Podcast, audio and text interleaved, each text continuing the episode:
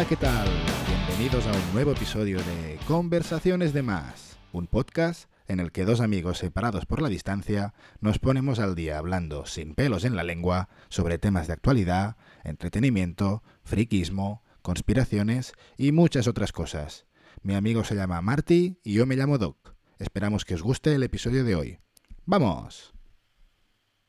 Hola Marty, ¿qué tal? Esto siempre empieza igual. Muy bien. Es lo mismo. Hola Marty, ¿qué tal? Muy bien, muy bien. Justo acabamos de ver que han quitado la sanción a Alonso, ahora lo vamos a explicar, pero contentos del Gran Premio de Arabia Saudí de Fórmula 1 que han hecho hoy. Creo que es lo primero que vamos a comentar. Pero aparte de eso, pues, ¿cómo ha ido la semana? ¿Todo bien? Pues sí, muy bien. La verdad es que he estado en Bilbao desde el viernes hasta hoy. Y he estado el fin de semana en Bilbao con, mi padre, viaje padre-hijo, y mm. lo he disfrutado mucho. Mucho, mucho. Lo necesitaba. Un poco de desconexión y, Muy bien. y con, volver con las pilas cargadas. Ya vi que comisteis bien, creo, ¿eh? Sí, comimos muy bien. ¿Cómo, cómo no? Hombre, en Bilbao es difícil no comer bien. Por mi parte, todo bien. No hay muchas novedades. Bueno, sí, de hecho, la semana que viene nos vamos a hacer un, un road trip Iremos por aquí conduciendo hasta Nueva Orleans. Y sí, a ver, ya no sé si pondré alguna foto en Insta o algo para que la gente vea un poco de la América así del sur, que puede, puede ser interesante. Pasaremos por Texas, Austin, luego San Antonio y al final Nueva Orleans. pues sí, sí. Cuelga fotitos de, bueno, por los sitios que pases y veas que sean bonitos, e interesantes. Sí, la verdad y es si que... tienes alguna, alguna información o alguna curiosidad, pues sería interesante colgarla. Sí, seguro que hay. La verdad, yo hace mucho tiempo que no voy a, Texas y, no he estado nunca en Austin. Y dicen que es como muy trendy ahora. Ya veremos, a ver qué tal. Mucha gente que se fue de, pues de lo que hablábamos el otro día de San Francisco, de ciudades como Nueva York, mucha ah, gente se fue a Austin. Y ahora está como, sí, es como una ciudad así que está como surgiendo como bastante trendy. Y bueno, es, donde está Joe Rogan, por ejemplo. Joe Rogan vive ahí. Hay un montón de gente así del ámbito de los podcasts y de youtubers y tal que viven en, por ahí. Y de gente así de cómicos y tal. Se han refugiado en Texas. sí, básicamente. Pero bueno, ¿quieres empezar a comentar un poco lo del Gran Premio? Sí, el Fórmula 1 que está muy reciente. A ver, también tengo reciente el clásico, el Barça Madrid, pero tendremos la Fórmula 1. Sí, es que ah, tenemos que comentar muchas cosas recientes. También quiero comentar contigo lo de los Oscars, que clavaste todas las predicciones, creo, si no, si no recuerdo mal. Sí, creo que hice cuatro o cinco predicciones y acerté. Mira que pensaba que fallarían alguna, ¿eh? Y no, no, al eh, final fueron. Ninguna. sí, acertadas. Pues, Gran Premio de Arabia Saudí. ¿Qué piensas? ¿Cuál es tu opinión? Yo creo que Ferrari ya puede abandonar casi casi el campeonato, ya está, ya pueden irse para casa y ya está, porque sexto y séptimo es que es un puto desastre. A ver, yo te lo dije, te dije que Red Bull ya había ganado el campeonato de constructores, por no decir también el de pilotos, pero eh, es que es así. Ferrari en un circuito con curvas rápidas y rectas, que en teoría tendría que irle bien, no ha ido bien. Entonces ya. No, ha ido nada, no, pero nada bien. Leclerc ya, tenía, empezaba con el handicap de que tenía con 10 posiciones de, penalty por haber cambiado a piezas extras ¿no? del coche, que se supone bueno, que solo le dejaban cambiar dos durante toda la temporada y han cambiado tres en la segunda carrera. O sea, es que se les va de las manos. O sea, solo llevan dos carreras y han cambiado no sé cuántas piezas súper importantes del coche. Sí. O sea, es muy, muy mala señal. Muy mala señal. Y después el rendimiento, que no, que no está a la altura de, ni de Mercedes, ni de Aston Martin, y por detrás de, de Red Bull, que bueno, está años luz de, de todos. La carrera me ha parecido un poco aburrida, ¿vale? O sea, a mí no me aburre nunca, porque a mí me gusta ver cómo trazan, cómo corren, cómo tal, si hay incluso los de la parte de detrás, adelantamientos detrás o no, cuando iban en, en el trenecito, los McLaren, con, con Debries, ahí, pues bueno, eh, a mí me gusta verlo, pero sí que se ha juntado el, momento de hacemos la primera parada, cambiamos medios o blandos con el safety car. Y bueno, a partir de ahí ha sido gestionar los. Y le ha ido genial, le ha ido genial a Verstappen, como siempre. A los que vienen de detrás, de safety, les va muy bien. No, pero por ejemplo, Leclerc ya acababa de parar. Entonces no le ha ido nada bien. Porque. Claro. Ah, bueno, sí. Ya venía de atrás, pero ya justo había parado en boxes, tenía los neumáticos ya nuevos. Y claro, el safety car, pues él no tenía nada, que hacer. Pero Verstappen aún no había parado y por eso le ha ido aún mejor. Igual que a Hamilton. Exacto. Y, la gran cagada del, del ingeniero de Leclerc que, le dice, ah, tenías que apretar un poco aquí en la recta del safety car para que no se te colara Hamilton. Y dice, joder, pero me lo dices ahora si ya lo tengo delante. ¿Sabes? Ha sido buenísimo, ha sido buenísimo. En plan, Xavi. Sabes que puedes apretar en ciertas partes del circuito y igualmente pues ir a la velocidad marcada durante la vuelta, ¿no? De, Virtual Safety. Y bueno, pues un poco de ridículo, ya está. Es que Mr. Binotto no podía ser el único. También quería comentar el tema de Checo. Me pareció bastante fuerte lo de que a las últimas vueltas el ingeniero le decía, tu target es de 33 segundos por vuelta. Y él dice, o sea, como con, el tono de voz ya, se intuía que, que, Checo no se fiaba un pelo de lo que le están diciendo.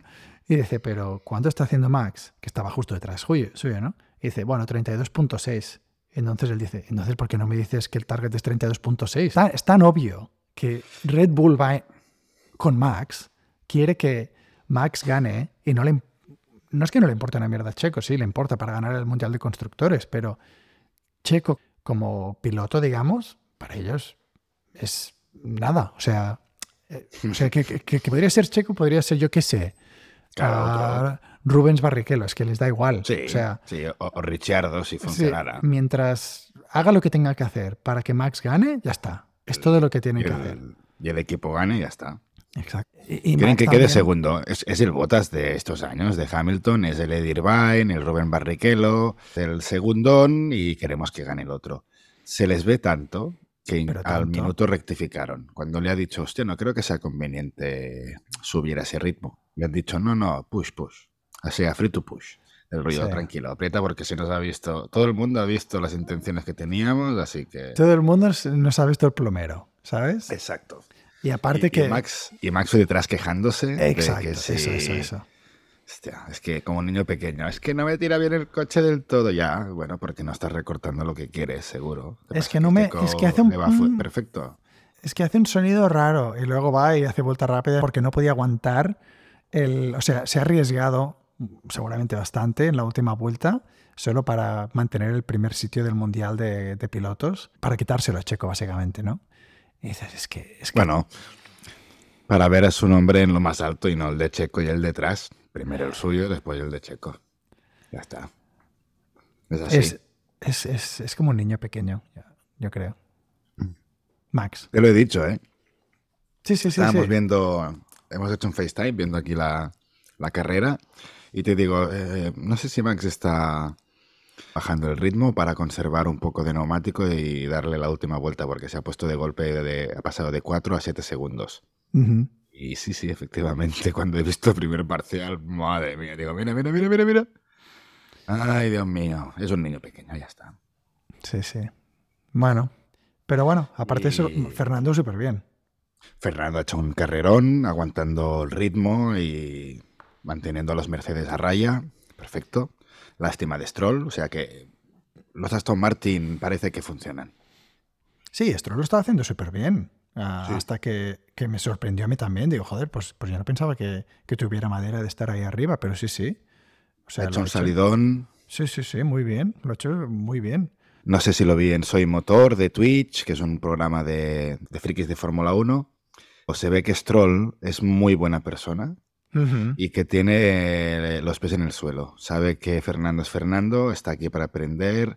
Cuando estaba Vettel igual, no es el típico hijo de papá, o sea, es el hijo de papá, pero que se lo ocurra. No, no lo tiene gratis y no se esfuerza, no, se esfuerza muchísimo, se ve que se esfuerza mucho. no, es como un, no es como un Mazepin. Exacto, no, es, o algo así. o un Latifi de estos, no. Eh, se ve que sí, que tiene los pies en el suelo, que es, buena persona y ya te digo, ha hecho una salidón, ha superado a Carlos. Joder. Sí, sí. No, no, ninguna queja. ¿Qué vas a decir? Iba a decir lo del penalti de Fernando, que le han... Se perdió un poquito la historia de Ocon en Bahrein, que le, que le sancionaron también por salir fuera de posición, 5 segundos. Luego, cuando entra a hacer el penalti, le sancionan otros 10 segundos por cumplir, por cumplir el penalti primero mal. Pero lo fuerte con, con lo que ha pasado con, con, Fernando es que no empezaron a hablar de si le metían el segundo penalti por haber cumplido el primero mal hasta el final de la carrera. Y dices, pero a ver, han tenido 50 vueltas, o bueno, ponle 30 vueltas para analizar si, si se lo meten o no. Luego, el tío queda tercero, sube al podio, le dan el premio y todo, súper contento y tal, y luego a los 10 segundos de que se acabe la transmisión, dicen, no, le vamos a meter 10 segundos de, de penalty, lo que hace que quede cuarto, ¿no? Y luego ahora hace nada, cuando hemos empezado a grabar, 15 minutos, se han echado para atrás los de la FIA porque Aston Martin se ha quejado, ¿no? Y yo todo esto lo encuentro como un circo, o sea, es que esto debería ser mucho, o sea, mm, lo pueden hacer mucho mejor durante la carrera. Yo es que no sé si se ha quejado Mercedes. ¿Sabes? o, Mercedes. No, Mercedes, ha avisado, ha avisado a la FIA ah. del rollo. Mira, no hacemos una queja formal, pero revisad los vídeos, la parada de Fernando, porque creo que no, que no ha cumplido bien la, el time penalty de 5 segundos. Y entonces ahí sí la FIA se lo remira.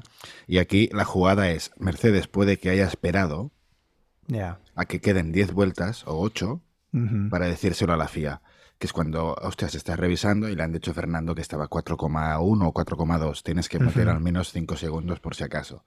Y Mercedes lo ha dicho tarde para así tener... Eh, para forzar. exacto, para que Fernando no tuviera suficientes vueltas para al menos meter una distancia de 10 segundos, que sería la hmm. penalti que, que toca en este caso. No lo sé. Lo que pasa que, bueno, si Aston Martin ha puesto el recurso que me lo has leído tú, que era que ha pasado otras veces y no se ha sancionado y se puede colocar, colocar el gato trasero ahí, pero no accionarlo y eso no es tocar el coche, pues a ver qué pasa, a ver qué pasa, porque esto es un cerco, a ver qué pasa. El, donde, donde no están de acuerdo la FIA y los equipos es que en la, en la regulación, que es la regulación, yo qué sé, número 54.4c del, del reglamento de Fórmula 1, dice que no se puede hacer ningún tipo de trabajo literalmente en el coche. Pero claro, ¿qué, qué significa mm, trabajar en el coche? ¿no? En este caso, la FIA lo ha interpretado como que poner el gato simplemente en contacto con el coche, aún sin accionar el gato, ya, es, ya cuenta como hacer trabajo, pero luego la Aston Martin ha recurrido y dice, no, no, no, aquí te, te, mandamos no sé, cuántas, no sé cuántos vídeos de otra gente, de, de, otros equipos en otras carreras que han hecho lo mismo que nosotros y no les sancionasteis. O sea, tenéis que ser consistentes. Exacto, tenéis que decir si esto es sanción o no y siempre aplicar la norma. Si ahora lo vuelven a meter cuartos, sí que ya sería la, de risa ya, una risa. Y lo que te decía en el, en el chat es que debería haber una regla en el reglamento que diga, mira, si una cosa ha pasado cualquier cosa, pero no se ha sancionado hasta mm, como máximo en ponle 10 vueltas o 20 vueltas o X tiempo desde que pasó, ya está, ha caducado. Porque si no, luego tienes incentivos como Mercedes, lo que te has dicho, que esperan hasta el último momento, ¿sabes? A, decir eso para que, para que luego, pues, para que les favorezca a ellos. Mira, ahora aquí nos está comentando un compañero en el grupo de, del Fórmula 1 eh, lo del cambio de Fernando. Es que, a ver, yo, si tienen tanto dinero, o sea, que haya gente de la FIA que esté ahí encima de con todas las cámaras y revisando a cada momento. Ya sé que es muy difícil, pero te das el margen de la, cuando finaliza la carrera. A partir de que finaliza la carrera, si no es algo que ha pasado en las últimas 10 vueltas o 5 vueltas, yo lo siento mucho, pero no, no es sancionable. Tienes toda la carrera, casi todas tres cuartos de carrera para ver. Si después Mercedes se aprovecha de esto y tal, o lo decides antes de que se termine, o lo siento mucho. Ya no, no, puede ser que esté en el podio y tú tengas que quitarlo. Estas cosas hay que. Es que no tenemos suficiente gente, es que paga más gente, ya está. Paga, paga, paga. Eh, o sea, las cosas. Eso no debería pasar nunca. es el mejor deporte de motor del mundo. Top 1. Métele ahí pasta roja y no hagas el ridículo como estás haciendo. Aquí cuatro horas después de terminar la carrera, coño. Y justo después de que se baja del podio le dices, no, es que ahora eres cuarto. Correcto. Dices, Entrégale "Ah, la copa, entrégale la copa al de esto, ¿no? A Y ahora lo, peor, ahora lo peor es que George ya, ya seguramente ya había ah, celebrado, ¿no? Mm. Y ahora va a tener que, que comérselo. Correcto. Ay, qué triste. ¿Quieres pasar agua? Las todas, que tengo opiniones también. Vale. Has visto el capítulo final, ¿no? ¿Y qué? Bien. A ver, aviso de spoilers. Que Eso. hay gente que ya me ha dicho, joder, casi me como spoiler o no sé qué. Aviso de Yo spoilers. siempre lo, yo siempre lo digo, pero, pero tú dices, pero si la a- gente ya lo sabe, y dices, no, no, no. Siempre se tiene que decir. Vamos a comentar la serie temporada 1, Last of Us, completa, ya vista. Así que avisados estáis. Pues eso, cu- cuéntame tu, tu... Mi opinión am, Yes. de- del último episodio, a ver, me pareció un buen episodio, muy impactante. No me imaginaba cómo iba a terminar. A ver, me imaginaba que algo, algo así malo, digamos, iba a pasar, ¿no? Pero no sabía exactamente qué. Yo me imaginaba que, que ninguno de ellos iba a morir porque digo, bueno, son los principales, pero algo tiene que pasar. Y, y no me defraudó, estuvo muy bien. Y, ¿Sí? Sí, a ver, como termina Joel ahí mintiéndole, ¿no? Eso es muy fuerte. Y luego dices, bueno, pero ¿por qué lo hace? Por su interés personal, ¿no? Más o menos. O sea, es como. En una película normal, ¿no? Entre comillas, normal, que quiere enseñar alguna moraleja así buena, digamos, lo que hubiera hecho Joel es básicamente cuando la, la mujer esa de, de los Fireflies le dice, tú sabes que esto es lo correcto, ¿no? Tú sabes que dejar escoger a Ellie es lo correcto. Ujú. Él hubiera dicho en una peli normal, ¿eh? Sí, es verdad, y tal y cual. Luego Ellie hubiera hecho la, se hubiera hecho la mártir, ¿no? Y hubiera muerto por la causa. Eso es lo que hubiera pasado. Pero aquí, no, que va. Aquí pasa lo que yo creo que hubiera pasado en realidad. Que es, a la mierda tú y tus moralejas morales de mierda y te mato. Porque, porque yo quiero a Ellie como una hija, ¿no? Más o menos. Y, y no me la vas a quitar por mm, intentar salvar a la humanidad que no tiene salvación igualmente. Vale, me encanta. Sí, Sí, sí. ¿no? Sí, Yo- sí. Yo creo que es así, o sea, que es, es sí, sí. la- Joel no quiere perder a otra hija. Y le suda, o sea, mm, que esta salvación a la humanidad me da igual. Me da igual, me da igual. No voy a Eh, perder a otra hija. O sea, toma el camino del interés propio Ujú. mm, en lugar del de interés común, digamos, ¿no? Que es, yo creo, lo que haría el 90% de, la- de las personas. Y y es como una especie de antihéroe. O sea, es, es malo, pero también es bueno en parte, ¿no? Porque es, Ujú. es un tipo de amor, un tipo de relación que, joder, mu- mu- mucha gente le gustaría tener a alguien que matara por ellos, ¿no? Que, que te protegiera de tal forma como lo hace Joel. Correcto.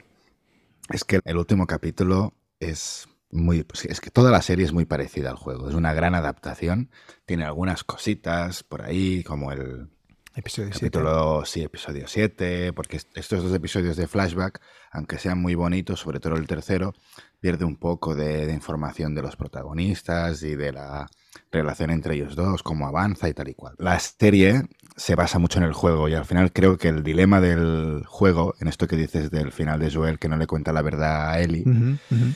Claro, al final, antihéroe malo. Claro, la situación es que ya ha pasado el, el virus, la gente ha tenido 20 años para intentar sobrevivir, de qué manera, juntarse, pueblos que comunistas, pues la Fedra, que es el militares, no sé qué. Y no hay una definición clara de qué es el camino correcto. El camino correcto que te enseña creo que es un poco el amor y la, la- la estima entre uno y el otro, ¿no? Y las relaciones entre personas, pero exacto. Lo, comentamos aquí, lo que dije del comunismo, el socialismo entre la familia y no sé qué. Eh, es- sí, lo comentamos. sí, porque recuerdo que lo comenté contigo, pero no recuerdo si lo grabamos. Lo de Claro. que tienes que ser socialista solo con la gente que, que de verdad te, te quiere o la de la familia, ¿no? Y esto es básicamente lo que hace Joel con, con Ellie. porque la cosa es, la cosa es, o sea, si matamos a Ellie, la humanidad tiene una segunda oportunidad, ¿no? Pero yo no la tengo de tener con esta, o sea, pierdo una segunda hija. Entonces, ¿por qué yo no puedo tener esta segunda oportunidad? Y la humanidad, con 20 años después del virus o conviviendo con el virus, que no ha aprendido, ¿por qué tiene que tener la segunda oportunidad o una tercera? No, antes la tengo yo y conservo este amor y esta relación que tenemos antes que matarla y que se salven todo este conjunto de sociedades que te han enseñado que ya se ve que tienen veneno dentro. Algunas, o casi todas. Al final, lo que me ha faltado también un poquito es de infectados, porque la serie se centra mucho en los humanos, que el juego también va de esto, al final es mirar a los humanos como que han hecho después de que pase esto, pero sí que me falta un poquito más de algún infectadito más y tal, pero el, dilema es este, ¿no? Del final es un... Eh, ¿Es mala esta decisión? Bueno, es que la humanidad ha tenido su, su oportunidad durante 20 años, mira lo que ha hecho. En el juego es aún peor, ¿no? Pero porque yo no la, no la puedo tener y además hay que matar a una persona. Esto es lo de Capitán América. ¿Vale la pena sacrificar a una persona para salvar a, miles o a millones? ¿Cuán importante es, de una, la vida de una persona?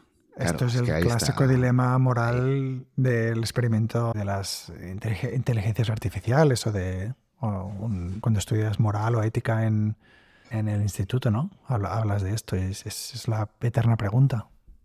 Y yo creo, bueno, mm, Claro, si te lo miras desde un punto de vista personal, pues nunca vas a pensar que vale la pena matar a alguien querido para la humanidad.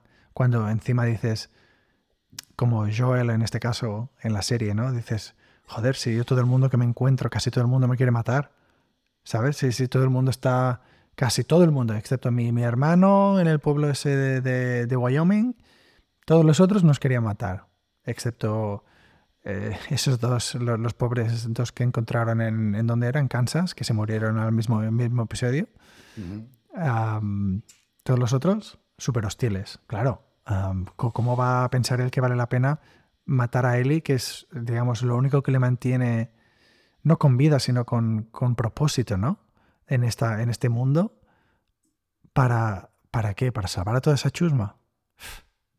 Claro, es que el ejemplo que le ponen es un no. No, la vida de Ellie no vale menos que cualquiera de las que he visitado, lo siento. Exacto. Incluso la pareja del episodio 3, Bill y Frank, darían su vida por Ellie y dirían, oye, nosotros hemos podido convivir tranquilamente 20 años sin que ningún infectado nos tocara los huevos o no y... Es que si te fijas, el problema es lo que tú dices, o sea, en pocos episodios, no sé cómo es el juego, pero en la serie, en pocos episodios el, problema son los infectados. En los dos o tres primeros sí, porque los tienen que, tienen que salir por ahí por el museo y tal. Pero ah, después de eso, el problema son los humanos. Sí, es más relación humana, es más ver cómo se comportan los humanos con este contexto. Bueno, a, mí me gustó mucho. Sí, sí, Además estuvo muy bien grabado el momento Joel cargándose todo el mundo muy similar al juego, o sea, exacto al juego. Perfecto, perfecto. Sí, a mí me gusta mucho, sí. Gran adaptación, no excelente, tiene algunas cosillas que mejorar. Eh, a ver, Eli cuesta entrar. Yo creo que Eli mejora a partir del, capítulo 5-6, mejora su, su, actuación. Y... O, simplemente que su personaje pues mejora también. Sí, el personaje. No solo su, actuación, sino su guion. O sea, su. Porque al principio es, es, como muy. Irritante. Sí, es muy irritante al, principio. Ah, no, yo, soy la mejor, sé de todo. Eh, ya lo sé hacer, sí. Que, que me sé defender de, por mí misma y tal, con el cuchillo y tal. Y luego Joel le dice, no, tú, eres una mierda. O sea, al principio de su relación, ¿no? Tú, eres una pequeña mierdecilla que sin mí no eres nada, básicamente. Ah. ¿Qué, nota le pones? Pues le pongo, le pongo un 8. Le pongo un 8. Sí, le pongo un 8. Está entre el 7,5 y el, y el 8,25. ¿Por qué un 8? Bueno, porque ya te digo, alguna, las actuaciones de Eli al principio se podrían mejorar. Es demasiado largo el flashback con, con la amiga y un poquito más de zombies. Bueno, de zombies, de infectados, perdón. Sí, sí, sí, sí. Yo también. Yo le pongo un 7,5. Mira, es. Eh. Es muy alto para ser tú, ¿eh? Oh, la, verdad es que me gustó mucho de las que me gustó más desde hace, bueno, desde que vi Succession. Que, se va a terminar, se va a terminar con la cuarta temporada, ¿eh? Cierto, sí, sí. Tengo muchas ganas de verla, pero a, ti te va a encantar. Tú, tú, tienes pendientes que te van a encantar. Y White Lotus 1 y 2, que todas son de HBO, por cierto. Sí, mucha promoción haces de HBO, ¿eh? ¿Veo? Mucha promoción. Succession también es, sí, sí, ¿no? Es de HBO, creo. Sí, sí, sí. y, la peli que vi el otro día que está muy bien, que no. Bueno, muy bien, bastante bien, que no me esperaba, es Molly's Game. Hoy sí, la de póker, ¿no? Sí, la de. sí. es, la, chica esta que, que digamos que monta un juego de hacía las partidas en hoteles o en, en hoteles y tal. Y en suites. Está, está muy bien, está muy bien. Sí, sí. Y, está basada. Es que es Adam Sorkin. Y, Hombre. Y, digo, hostia, pues no la había visto. Y muy bien. Y sale el tío, bueno, uno de ellos es el uno de los protagonistas de Succession. Y digo, ah, mira. Mm, vale. Pues sí, sí, me gustó mucho. Yo la vi Creo que la vi en el cine. No sé si la vi en el cine o la vi en, Netflix o en Blu-ray, que la tengo en Blu-ray. Y, me gustó, me gustó. Sí, es desde hace unos años, ¿verdad? Mm, sí, sí. A, mí siempre me entra mucho esta, este tipo de películas con narrador. Siempre. No sé por qué. Es como tipo Guy Ritchie, ¿sabes? De Snatch. Sí, te gustan, te gustan Sí, me encantan. Porque, porque le dan buen ritmo. Eh, bueno, Cadena Perpetua es ¿eh? tu peli, vamos, obra maestra. Hace muchísimo tiempo que no la veo, pero sí, cierto. Esa también ahí con Morgan Freeman. Sí, sí, te gustan, te gustan, es verdad. No sé por qué. No sé, como que le dan buen timing, buen ritmo y no son así, y no se hacen pesadas. Que algunas se me hacen pesadas y no. Todo lo que aporte está bien hecho. ¿Qué más? Oscars. Ah, es verdad, los Oscars, claro que fue como hace casi una semana ya. A ver, cuéntame. Que yo ya lo, yo te lo dije. No, la, verdad es que ni los vi, pero a ver, si ve el resultado de los que ganaron y dije, mira, las ha clavado todas Doc. Todas. Lo que dije, sí. Yo lo vi en directo después de terminar el, capítulo, el episodio anterior. Pues me lo vi. Fueron muy rápido entregando los Oscars porque volvieron a traer eh, categorías que habían dejado, que entregaban el día ah. antes y las enseñaban en vídeo. Así que fueron a, tope, pum, pum, pum, pum, pum.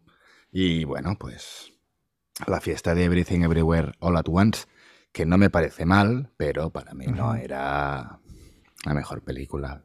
Y que sí, es muy importante porque es un género de ciencia ficción y comedia pero es que hay otras películas, como colgué en el vídeo de Instagram y de Twitter, que se merecen también mejor película. Y de ciencia ficción.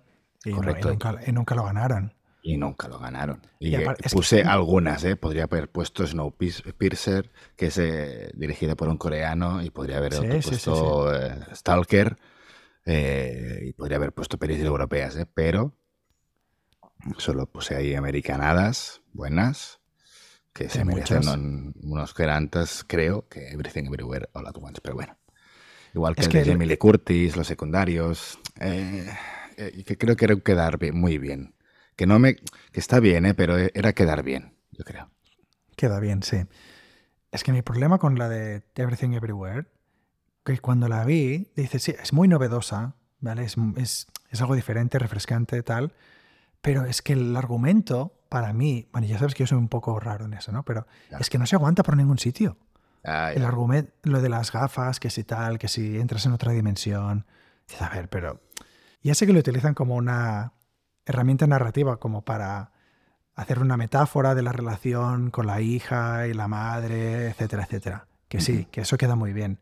Pero que esté fundamentada en algo que se entienda y que tenga sentido, que tenga pies y cabeza. No, es que te, que te pones estas gafas y, no sé qué, y te estoy llamando desde, desde otra dimensión.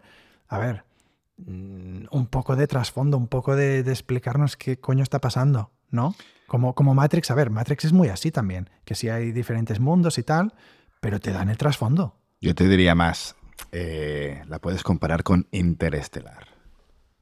¿De qué va Interestelar? del amor de un padre y una hija, de que va Everything Everywhere, del amor de una madre y una hija. Everything Everywhere es, aunque haya miles y millones de universos diferentes, aunque seamos unas piedras, el amor entre una madre y una hija es oro. Es, el amor es lo que traspasa universos y multiversos, ¿no? Pues en Interestelar es lo mismo. El amor es lo único que traspasa la gravedad, que se, se mueve, ¿sabes? Que permanece, que, traspasa galaxias, que se, y tal y cual. Es que es lo no puedes comparar, o sea... y espérate, y ahí voy a lo que tú has dicho. Interestelar te pone en un contexto y te cuenta todas las cosas de una manera, tiene una historia, un significado, y Everything Everywhere es muy gratuito. Es un vamos a viajar entre universos para demostrarte que el amor es lo que importa. En cambio, Interestelar te pone la existencia humana, te pone. Te pone los. los te pone que el planeta está a punto de morir, te pone una trascendencia humana ahí muy, muy, muy, muy. Pero bueno, que, que no le puedes quitar tampoco mérito. Sí, o sea, sí, es verdad, se puede más o menos a comparar el, digamos, el mensaje de fondo ¿no? de las dos películas, pero eh, Interstellar lo, lo ejecuta de una forma muchísimo, a ver, años luz mejor, en mi opinión. En cuanto a, o sea, yo cuando veo Interstellar me emociono y cuando veo Everything Everywhere no me emociona una mierda. Claro. Yo, me emocioné un poco, pero no. lo mismo que puede que Interstellar. Claro, es que yo veo si, lo del bagel que se lo come todo, no sé qué. Yo, vaya gilipollez. O sea, perdón, pero es que, me parece una gilipollez. ¿Ves? A ver, para mí no, porque al final es jugar con que puede haber universos de todo, ¿no? Y me parece guay porque es ciencia ficción. Son ideas y tal, pero sí, no es lo mismo que Interestelar. Interestelar te, lo, te hace sentir como cosas sin que te las pongan ahí enfrente de tu cara, ¿no? Como cuando se quedan ahí en el, en el planeta ese de la gravedad, que, que, claro, que ellos están, se quedan jóvenes, pero luego vuelven y todo el mundo está viejo. Claro, y tú te, tú te pones en su piel y dices, joder, vaya putada, ahora su hija ya es mayor y tal. Claro, tú, tú te emocionas porque te identificas con el personaje y porque dices, hostia, si me pasara a mí, vaya putada y tal. Claro, en, cambio, cuando tienes Emily Curtis y la Michelle Yeoh tienen las, los dedos como Frankfurt, claro, no, te claro, no te identificas tanto. no, no, pero ni yo ni nadie, no me jodas. Ni a, ver, a mí me gustó, a mí me gustó. Bueno, es, es algo raro, pero bueno, es un universo en donde las manos con estos dedos son Frankfurt. Es una cosa rara, a ver, yo te digo, o sea, es una fumada, el guion es una fumada es una fumada. Que al final lo que transmite es que el amor entre la madre y la hija y libertad y tal y cual. Y es lo mismo que Interestelar. Toca el mismo tema, contexto, historia, muy diferente. Y ahí te entiendo. Y hablando de otros Oscars, porque Everything Everywhere se llevó 7 de 10, creo. Muy bien All Quiet in the West, on the Western Front, que, se llevó película internacional, creo que banda sonora, y no sé si foto. Muy bien. ¿Y, The Whale? Y The Whale, que ganó Brendan Fraser, que al final, pues también muy bien. Y Pinocho, suerte que ganó Pinocho. Estaba ya, si por favor, que no gane una de Pixar o, tal, o sea, era Pinocho o, nada. Y bien, bien. ¿Pinocho no es de Pixar? No, es eh, de Guillermo del Toro. Mm. Mírala si puedes. Netflix. No, no la vi. Mm, pues mira, ya tienes película que... ¿Pero cómo es? ¿Es, es como ¿Con personas o...? No, stop, stop motion. Ah. lo verás. Mm. Sí, sí. Además, con el cuidado y el cariño de Guillermo, ¿eh? Hmm. Ah, sí. ¿Qué querías comentar? A ver, que te veo con ganas de comentar algo más. De lo que hablamos el otro día, el otro episodio de... Bueno, mira, han salido ahora unas declaraciones de Bob Iger, del jefe de Disney, diciendo que hay que replantear algunas cositas, que puede que... Lo ve, lo ve. Sí, se pasaran en cantidad sobre cualidad y bueno, pues esto es lo que decíamos algunos hace tiempo, ¿no? Está admitiendo que, la calidad de lo que hacían era bastante mierda. Mala, sí, sí, es que a ver, y normal, ahora lo dice. Cuando no, cuando no escuchas, o sea, esto, por ejemplo, estas palabras de Bob Iger no llegarán a la gente walk Les da igual, porque no mucha gente porque no prestan atención, no escuchan a los involucrados. Se escuchan o leen lo que les llega a través de las redes sociales o que les comenta el colega o el amigo, la amiga, lo que sea. Su, como lo dicen aquí, el echo, echo chamber. como su pequeña burbuja, que todo gira alrededor de las mismas opiniones, las mismas ideas y tal. Pero claro, cuando ahora este dice esto, ¿qué? Todo lo que hemos estado diciendo antes que mm, esta cantidad no está bien, prefiero menos y con más calidad. Ah, bueno, pero pues, pues aún, aún, no está claro qué significa eso. Ya, ya. Eso son, son declaraciones de Bob Iger y luego ya veremos qué hacen, porque pueden continuar igual o peor. Es el típico lavado de cara. Pero bueno, al menos ya he hecho una semi reconocimiento de, ay, puede que hayamos hecho más mierda de lo normal. Pues, mira, enlazando con esto que has dicho del eco chamber, eh, hablé el otro día con un gay y discutíamos de, de la sirenita, que ahora la sirenita han puesto una, una protagonista que es de, de color, una protagonista negra. Y me decía, triunfará porque ahora las niñas negras se van a identificar, no sé qué triunfará mucho. Y digo, hostia, es que no, no, ves realmente la negatividad que está teniendo en los trailers y que la gente no va a ir. O sea, no has visto las mm. películas anteriores, adaptaciones de, de imagen a personas humanas de, de, dibujos que no han funcionado, las estas últimas. Eh, o que las sacan para Disney Plus y no las ven ni Dios, no lo ves, Pinocho, eso no lo saben porque hablan desde su echo chamber. Que además tuve una conversación sobre si tenía que haber un día de, orgullo gay o no. Y bueno, salió. Vaya, salió, berenjenal. Sí, me metieron en un berenjenal y salió lo que comentamos en el episodio anterior, ¿no? Que él, me decía que yo no lo puedo entender porque yo no he sufrido. Yo soy un hombre blanco hetero, privilegiado y he tenido una vida privilegiada y como no he sufrido como él, no puede entenderlo y no, ya no hay discusión. Y digo, coño, entonces, si te llamaban gafotas todos los que han sufrido bullying o toda esta gente que no ha sufrido por ser hetero y blanca, no sé. Eh, ya no podías entrar en una discusión ahí, pero bueno. Sí, sí, el suspiro tuyo lo delata todo. Es que, bueno, podríamos hablar mucho de esto, pero al final sí se resume bastante en lo que ya hablamos el otro día, ¿no? De cuando entras en, el, en un punto de vista que dices X o las opiniones de tal persona, tal persona, tal persona no son válidas porque cualquier razón o ya, ya no me las voy ni a escuchar, no sé, yo creo que, eso es bastante malo en general y que vamos por mal camino si vamos así.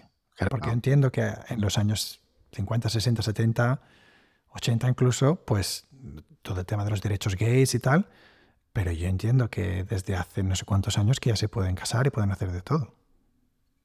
Sí, a ver, no entraremos en el sufrimiento de cada uno porque es que cada uno ha tenido la vida que ha tenido, algunos más privilegiados y otros no tanto, pero ya etiquetar y decir tú por ser blanco y tal y cual o por venir de donde vienes, eh, ya no puedes sufrir o ya, ya no me puedes entender.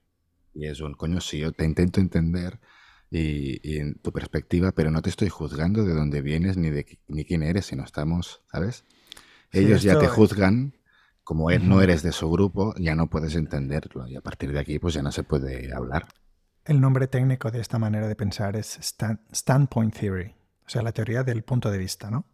Que básicamente dice que si tú no eres de cierto grupo, ya sea racial, de género, de lo que sea, no puedes decir básicamente nada porque no tienes las mismas experiencias vividas que la gente que sí lo son. Y eso es verdad. Claro. Eso, eso es verdad, pero al final todos somos humanos, creo, y al final pues podemos opinar o podemos tener una conversación meta, digamos, de alto nivel sobre ciertos temas, aunque no seamos de ese grupo, que también, en mi opinión, te ayuda a entender si, si tú tienes una conversación con un gay y te explica lo que ha sufrido o las dificultades que ha tenido, lo que sea, también te vas a sentir más identificado. Claro, claro. Pero si ya no quieren ni tener la conversación contigo porque no eres del grupo tal, aquí, aquí es donde vamos mal, ¿sabes? Es que, a ver, tú y yo hemos vivido cosas diferentes y hemos experimentado cosas iguales pero puede que las, que las vivamos de maneras diferentes, las hemos vivido de maneras diferentes, seguro.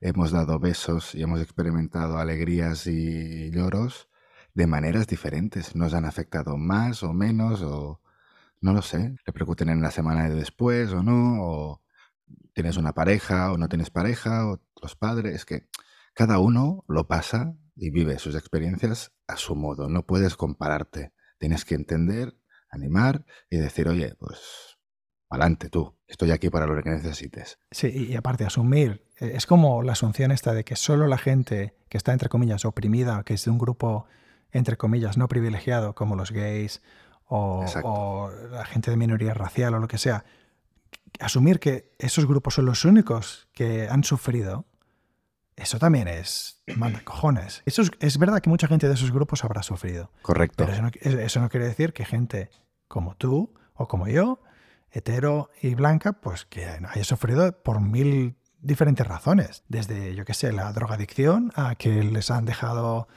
mm, de una manera muy, muy mala o que tienen problemas ah, psicológicos o problemas familiares, problemas de, de dinero, de lo que sea es, lo que dices tú, cada, cada uno tiene su, sufrimiento y asumir que una cierta clase de la sociedad o cierto grupo es como es el único que puede sufrir, mm, no sé. es un poco... Cuando minimizas el sufrimiento del otro, mm, ¿por qué lo minimizas? Compartir el sufrimiento y ayudaros mutuamente, ¿no? O contaros la experiencia y, hostia, pues valorad lo que es el otro, una y el otro. no sé. Pero bueno, o sea, eh, creo que el mensaje, el mensaje de trasfondo que intentamos, bueno, que como mínimo yo siempre intento ceñirme, es que vale más la unidad en, digamos, de la raza humana, ¿no? Ver a, toda la gente, ver a toda la gente igual en lugar de intentar dividirlos. Correcto. Cuando se divide, mal, mal, vamos. O sea, todo, la, todo el mundo debería ser tratado igual. De, y, respectivamente de su raza, de su género, de, todo. Y ya está. Es que es lo más básico, es lo más... Sí. Pero ahora, estas ingenierías de clases de, lo de la uh, intersectional theory y todo eso, es que es tan complicado de entender que si tienes que compensar a esta gente porque antes eran tal o porque antes eran cual, ahora se están como, uh, ¿sabes? Están como vengando, entre comillas, y ahora no puedes decir nada porque dices, a ver, Mm, yo al final, no, yo personalmente creo que nunca, han tratado, nunca he tratado mal a, nadie por, por su género o por su. Bueno, que yo me he dado cuenta o que me han dicho. A ver, seguro que hemos participado de algún tipo de bullying en grupo y cosas. Yo me he encontrado algún colega, bueno, algún conocido de la ESO que estaba gordo y me lo he encontrado 15, 20 años después delgado. Y una de las primeras cosas que me dijo al volver a verlo es. Yo, yo sufrí mucho en, en la ESO, en, el instituto. Y es un, hostia, eh, claro, es que, es que sí, es que...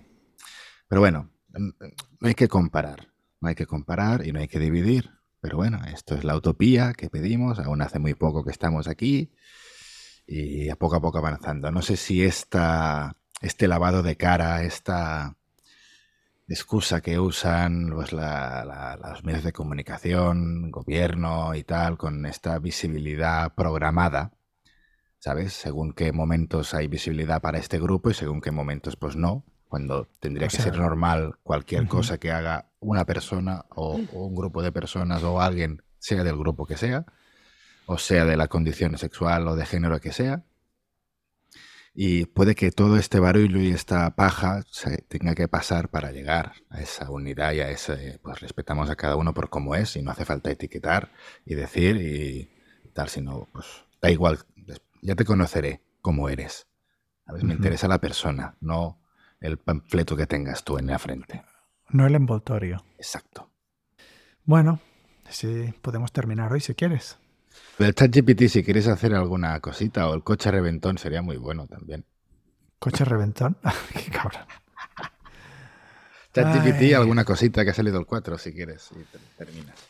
Sí, ChatGPT, esta semana sacaron ChatGPT 4, ya lo estuve probando el otro día y es brutal. O sea, yo cada vez veo más claro que el, los trabajos que sean así online o con ordenadores, incluido ingeniero informático, asistente de no sé qué, escritor de no sé cuántos, todo esto puede ser reemplazado con ChatGPT dentro de poco.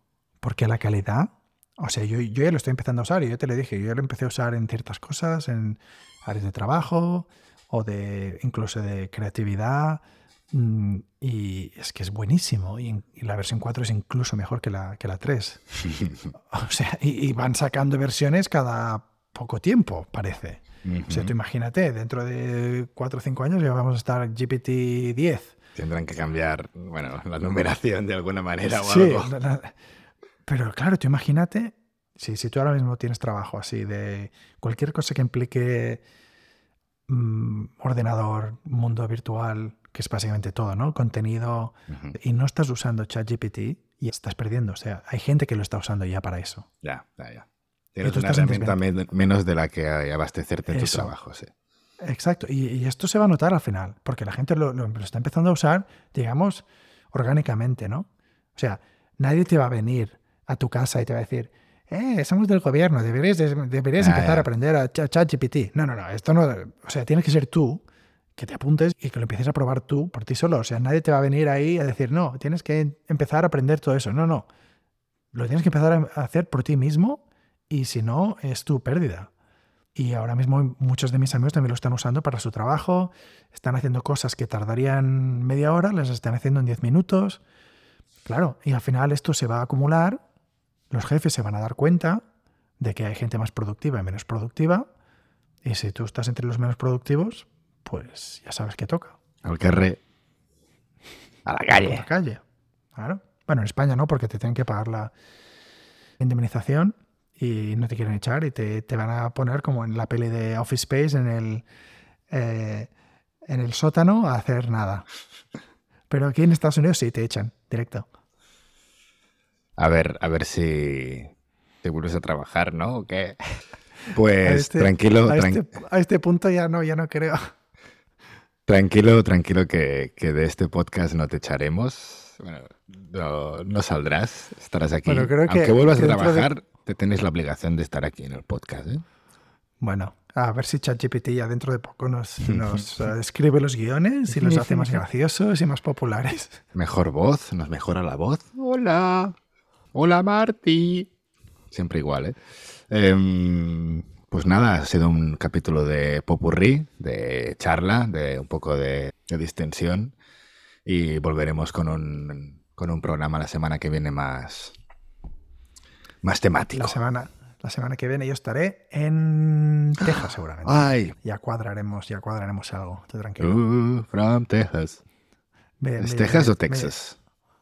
bueno, aquí llaman Texas. Texas, eh, from Texas. Texas. Me, me llevaré el micrófono y todo lo necesario. Ah, muy bien, perfecto, me encanta. Ponte gorrito vaquero y hablamos, ¿vale? Venga, que vaya muy bien. Hasta la semana que viene. Venga, un placer como siempre, Marty. Cuídate. Hasta luego. Adiós.